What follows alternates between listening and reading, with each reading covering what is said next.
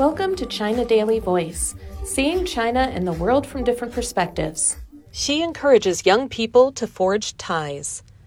President Xi Jinping, in a recent letter to students of a Hungarian Chinese bilingual school in Budapest, Hungary, encouraged teenagers in the Central European country to understand China better and become envoys to carry forward and enhance the friendship between the two nations.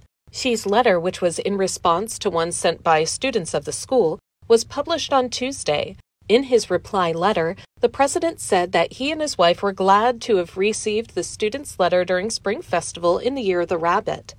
Noting that he still remembered his interactions with the Budapest school's teachers and students in 2009, Xi appreciated the persistent efforts of the students in learning the Chinese language and their ambition to contribute to China Hungary friendship.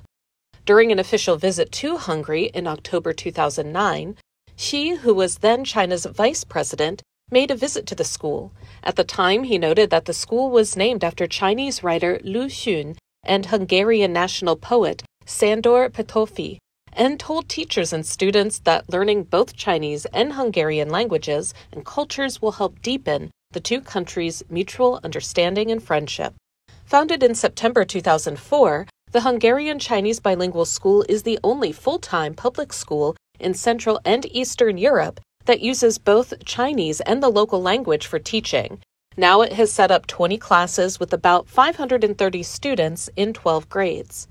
Before the Spring Festival holiday, two students, whose Chinese names are Hu Lingyue and Song Zhixiao, wrote a letter to Xi and his wife, Peng Liyuan, on behalf of the entire school sending their Spring Festival greetings according to the Chinese custom. They shared their 12 year experience in learning Chinese at the school and expressed their willingness to go to college in China and contribute to Hungary China friendship.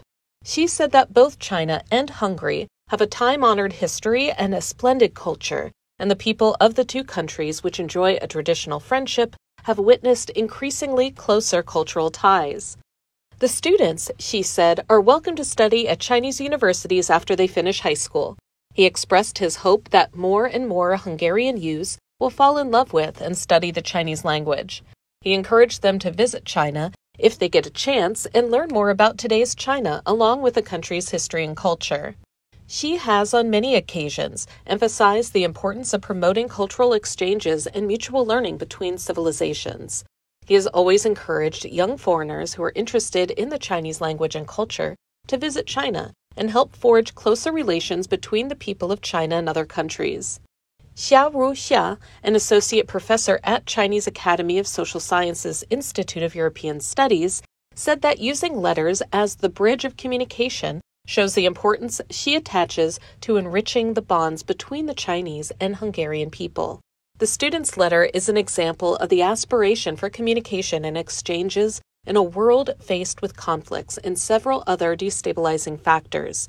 As long as people are willing to learn about each other and communicate with each other while respecting their differences, many conflicts can be avoided, Tia said. That's all for today. This is Stephanie, and for more news and analysis, buy the paper. Until next time.